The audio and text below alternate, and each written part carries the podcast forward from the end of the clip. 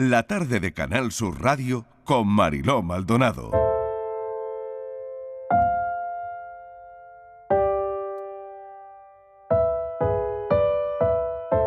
La palabra griega cosmos significa orden, y es que para los precientíficos de los tiempos clásicos el universo era un todo ordenado regido por leyes o nomos. El comportamiento del universo es, por lo tanto, predecible, como sucede con los eclipses que se pueden vaticinar con años de anticipación. La misión del científico no es otra que la de descubrir las leyes del universo. Buscarle un sentido al mundo no es cosa nuestra. En la revolución científica del siglo XVII, cuando nació el método que utilizamos desde entonces todos los que nos proponemos estudiar el mundo material y conocer sus leyes partiendo exclusivamente de lo que podemos observar y experimentar, la analogía del universo con una gigantesca máquina se convirtió en el modelo para entender la realidad. Y de todas las máquinas que había creado el ser humano, el reloj era considerado la más perfecta, por su enorme complejidad técnica y por la belleza funcional de sus mecanismos. Tic-tac. no marques las horas. Y seguro que lo han pensado en infinitas ocasiones. ¿Por qué tenemos el cuerpo que tenemos? Seguro que muchas veces. Gracias a 7 millones de años de evolución, ¿no? Em, bueno, eso en principio. Em, ya saben que Juan Luis Arzuaga, el paleoantropólogo, ha, hecho ha escrito un libro que se llama Nuestro cuerpo, un libro en el que explora por qué los sapiens tenemos el aspecto que tenemos. Pues eso, gracias a 7 millones de años de evolución. Pero lo que nos gustaría saber también, aparte de bucear en, este libro, es eh, cómo seremos. Porque he leído en un capítulo del libro Nuestro cuerpo que quién sabe si nos va a salir un cuerno en la nuca puede ser que esto ocurra, porque el uso del teléfono móvil puede producir un cuerno en la nuca. Se lo voy a preguntar al profesor Arzuaga. Profesor, bienvenido, gracias por acompañarnos. Hola, ¿qué hay? ¿Cómo estamos? Muy bien, no me extraña, ¿eh? No me extraña que nos salga... Poco va a ser lo del, lo del cuerno en la nuca. Bueno, no creo que nos salga un cuerno en la nuca. Eh, lo que pasa es que hay una publicación reciente en la que han visto que los jóvenes tienen una protuberancia del hueso occipital eh, más desarrollada que las personas que tienen más edad. Y entonces, eh, bueno, pues han especulado estos autores acerca de qué tipo de actividades tienen los jóvenes que no tienen los adultos. Y entonces, eh, bueno, pues se les ha ocurrido que a lo mejor mirar mucho para abajo, ¿no? Claro. Y mirar mucho porque ahí, y eso es lo que me interesaba a mí en el libro, mm. en ese punto, en la mm. prominencia esa, es donde se inserta un ligamento, que es el ligamento nucal, que es lo que yo quería explicar. Y entonces se ha aprovechado esta historia. Pero bueno, no hay que preocuparse. No hay que preocuparse por el cuerno este occipital, pero sí que hay que preocuparse por lo que hacemos con, con nuestro cuerpo y por lo descuidado que lo tenemos y por la vida que llevamos. Totalmente de acuerdo, profesor Arzuaga. De hecho, en el libro eh, incluso nos indica dónde, dónde podría estar ese cuerno, nos dice, bueno, a ver, eh, se lo pueden tocar porque está justo, de, da todas las indicaciones. Y yo esta mañana, evidentemente, me he puesto a tocármelo a ver si dice que está más pronunciado.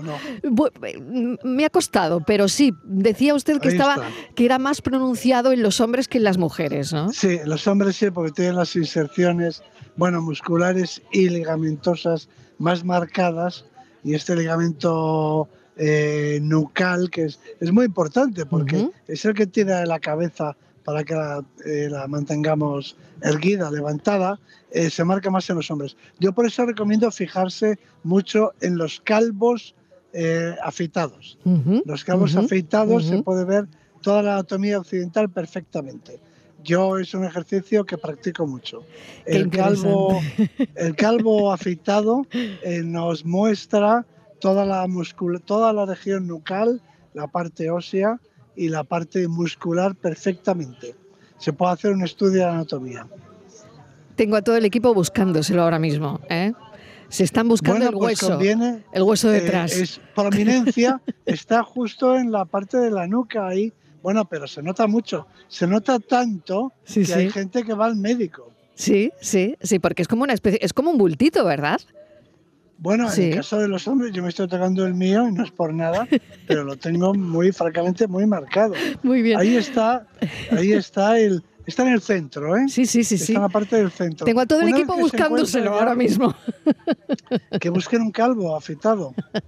Tengo varios en el equipo también, ¿eh? Pues eh, Tengo uno afeitado y otro calvo. O sea que el, se lo el- están el buscando. afeitado es el que nos interesa, porque Claro, ahí claro. es donde se ve mejor. Bueno, Ahí lo van a encontrar enseguida, ya me dirán. sí, qué interesante todo esto, profesor Arzuaga, porque, bueno, mm, habla de la evolución, justo de lo que pretende en su libro. Eh, decía que el cerebro se alimenta de glucosa e historias. Mucho de historias, mucho de historias que, que después, por ejemplo, usted cuenta muy bien. ¿eh? Bueno, porque es lo que hay que hacer, ¿no? Porque es que nosotros los que nos dedicamos a la ciencia eh, tenemos espléndidas historias que contar. Yo siempre digo que la ciencia tiene mucho futuro, pero no solo por la tecnología y la divulgación científica, porque para historias buenas, las nuestras, y no digamos un paleontólogo, eh, que, puede contarnos historias de los dinosaurios y del meteorito que acabó con ellos, del mamut y del neandertal. Nosotros tenemos un filón ahí de historias. ¿Qué le ha llevado a escribir este libro? Porque sé, y nos lo ha contado en alguna ocasión, en alguna que otra charla, eh, que su madre de, pequeño le llevaba muchísimo al Museo del Prado. Y desde luego, en este libro, en nuestro cuerpo, sí que le ha servido para, para vertebrar y explorar eh, por qué los sapiens tenemos el aspecto que tenemos. ¿no?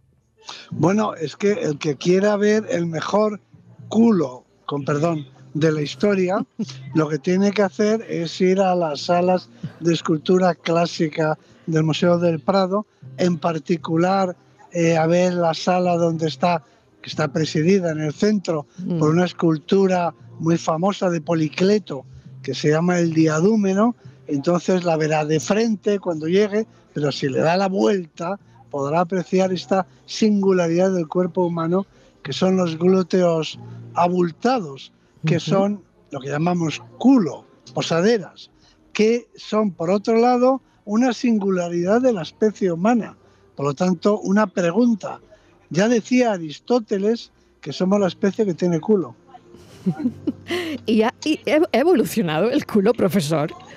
Ha ido Por, por por supuesto que Sí, ha evolucionado, sí. porque nuestros parientes más cercanos, los chimpancés, no lo tienen. Es decir, tienen el músculo, tienen glúteo mayor. Claro, es que es una, una músculos- cosa es tener ano y otra cosa tener culo. Bueno, no, sí, claro, ano, ano tienen todos Exacto. los vertebrados. Sí, sí, por ¿no? eso, por eso Sí. os lo decía. No, pero a ano lo que sí, me refiero, pero culo no. tienen glúteos, tienen los músculos. Eso, los glúteos. Glúteo mayor, es. mediano y menor Eso son es. los mismos. Eso Bien, es. pero, eh, pero por un momento imagínese Ujú. que es la estrategia que yo utilizo con mis alumnos y con el público para que entiendan la singularidad humana, eh, una- un procedimiento, eh, una táctica, es la de eh, imaginar a un chimpancé con nuestras características. Por ejemplo, imaginemos a un chimpancé con unos buenos glúteos. ¿no? ujú. No resultaría como sexy. muy no sé raro. cómo- No resultaría no sé cómo raro. decirlo, ¿no? Porque los chimpancés no tienen glúteos mar- marcados, desarrollados. Es una cosa nuestra. Luego a continuación nos vamos a un gimnasio, podemos ver ahí a muchísimas personas haciendo sentadillas. Y las sentadillas se hacen porque eh, sirven para desarrollar esos músculos, los glúteos, con lo cual aquí ya tenemos dos claves. Por un lado, sabemos cuál es la función del glúteo, que es exten- extender la cadera, eh, levantarnos, y por otro lado hemos aprendido otra cosa, y es que las personas queremos tener unos glúteos muy voluminosos, por algo será. Por algo será. Bueno, Sí. profesor, ¿qué, qué le ha llevado, le preguntaba hace un instante, a escribir nuestro cuerpo, ¿no? Porque al final eh, he encontrado posibles debates en el libro. ¿Cuál es cree que son muchas los... preguntas. Claro, muchas Bueno, preguntas, ¿no? básicamente, como, Mm. como dicen los escritores cuando se ponen pedantes, he, he tenido que escribir este libro porque no existía, ¿no? Eh, o algo por el estilo. Bien. Pues en mi caso, en mi caso es verdad. Eh, quiero decir, no, no hay una anatomía que se pueda leer. Eh, Hay anatomías, por supuesto, médicas o, o- de zoología o en veterinaria, pero son anatomías más bien que son atlas, que son anatomías gráficas. Eso es. No anatomía que se pueda leer. Y en segundo lugar, y esto me parece que es una originalidad del libro, porque yo lo que pretendo es que el lector recorra su cuerpo con los dedos. Es decir, que haga una anatomía, una exploración del cuerpo humano, eh, que lo lea con los dedos, eh, su propio cuerpo. En resumen, que el auténtico libro es el cuerpo. Y yo lo que intento explicar con este libro es cómo conocerlo y cómo recorrerlo. El libro es un viaje por, por el, el cuerpo propio, por el de cada uno, desde los pies a la cabeza. A mí me preocupaba que mis alumnos se conocen muy bien la anatomía del señor o de la señora de la diapositiva, ¿no? Eh, pero, pero no la propia. Entonces yo pre- prefiero que se conozcan su anatomía que la anatomía del cadáver o la anatomía del modelo de, de docencia o la anatomía que se encuentra en la pantalla del ordenador o en la diapositiva. ¿Qué incógnitas eh, persisten en el estudio paleontológico del cuerpo humano? Hemos hablado de los debates, ¿no? Que leyendo el libro descubres que evidentemente hay muchísimos, ¿no? Pero incógnitas, profesor Arzuaga, Bueno, muchísimas. eh, También muchas, porque, ¿no? Para empezar, claro, es que la medicina, eh, que estudia la anatomía humana, en este libro hay anatomía, hay zoología, hay medicina, eh, pero por- y hay historia del arte, eh, porque hay eh, comparación con otras especies, hay paleontología, que no lo he dicho, hay evolución o cambios en el tiempo, hay anatomía, la anatomía del ser humano, la, la anatomía médica, ¿no? Hay todas esas anatomías juntas y a la vez, pero también hay biomecánica del deporte, eh, porque hay muchas anatomías. Está la anatomía del dolor también, ¿no? Uno va descubriendo su cuerpo eh, conforme le va doliendo, pero hay muchísima anatomía deportiva. Yo me asombro cuando escucho, por ejemplo, al comentarista decir que fulanito no va a jugar porque tiene una lesión en el semitendinoso. O sea, sorprendente, ¿no? O sea, estamos utilizando ya, Mm, eh, eh, normalmente se dicen los isquios, isquiotibiales, ¿no? Exacto. El término isquios ¿eh? es un término ya del vocabulario eh, habitual, los isquios. Es decir, que hay mucha anatomía por ahí, no digamos cuando vamos al, al fisio y nos dice que, que- que, bueno, que tenemos, que nos duele el, el supraespinoso. O sea que estamos familiarizados con la anatomía. Yo lo que he querido hacer aquí es sistematizar todo eso y relacionar todo. O sea, la anatomía del fisio, eh, la anatomía del deporte, la anatomía del dolor, la anatomía del paleontólogo, la anatomía también del, del zoólogo, en fin, Ujú. todo eso. Me he detenido también en un capítulo que, por supuesto, me ha llamado mucho la atención en la entrada del feto en el canal del parto. Eh, El parto, es que el el parto es- parto, es que el parto es espectacular, es profesor. El parto es lo mejor. El parto, ¿Es lo que más le gusta del libro a usted, el parto? A mí lo que más me gusta es el parto. Yo, de hecho, hice mi tesis doctoral sobre la evolución de la pelvis y del parto. Habla de la pelvis de, hace- Lucy también, ¿eh? Bueno, es que Lucy, yo suelo decir que fue mi primer amor. Exacto. Eh, Por eso porque yo a Lucy la Lu- conocí. Lucy se pone de parto también. Se publicó. Lucy, no sabemos si, si se puso de parto, aunque lo digo ahí, Lucy se Sí, pone de sí, parto, sí. pero no sabemos porque Lucy murió, digamos, en el tránsito de la adolescencia a la edad adulta. Eh, más bien quizás estuviera embarazada o algo por el estilo. Increíble. o, o recién parida cuando murió. Pero sí, el, el parto humano, si me pregunta cuál es del ser humano lo más raro que tiene el ser humano, lo, que, lo más excepcional de nuestra, eh, de nuestra anatomía y de nuestra fisiología, yo diría sin, sin dudarlo, el parto. El parto es increíble. Hay un libro que no va de esto, del parto, de la evolución del parto, pero que siempre menciono su título porque es el título que a mí me hubiera gustado ponerle. Lo que pasa es que se me adelantaron. Vaya. Y el título de ese libro dice así, ¿cómo se sale de aquí? Exactamente, ¿no? ¿Qué es lo que debe de pensar el feto? ¿Cómo se sale de Totalmente, aquí? totalmente. Es algo tan, tan, tan increíble, ¿no? Es Eh, increíble sí, cómo se sí. sale de aquí.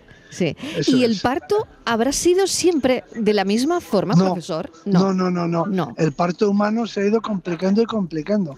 De hecho, la especie humana, el Homo sapiens, es sin dudarlo de nuestra evolución la especie que tiene un parto más, eh, una- un mecanismo de parto más complicado. En otras palabras, un parto también más doloroso, ¿no?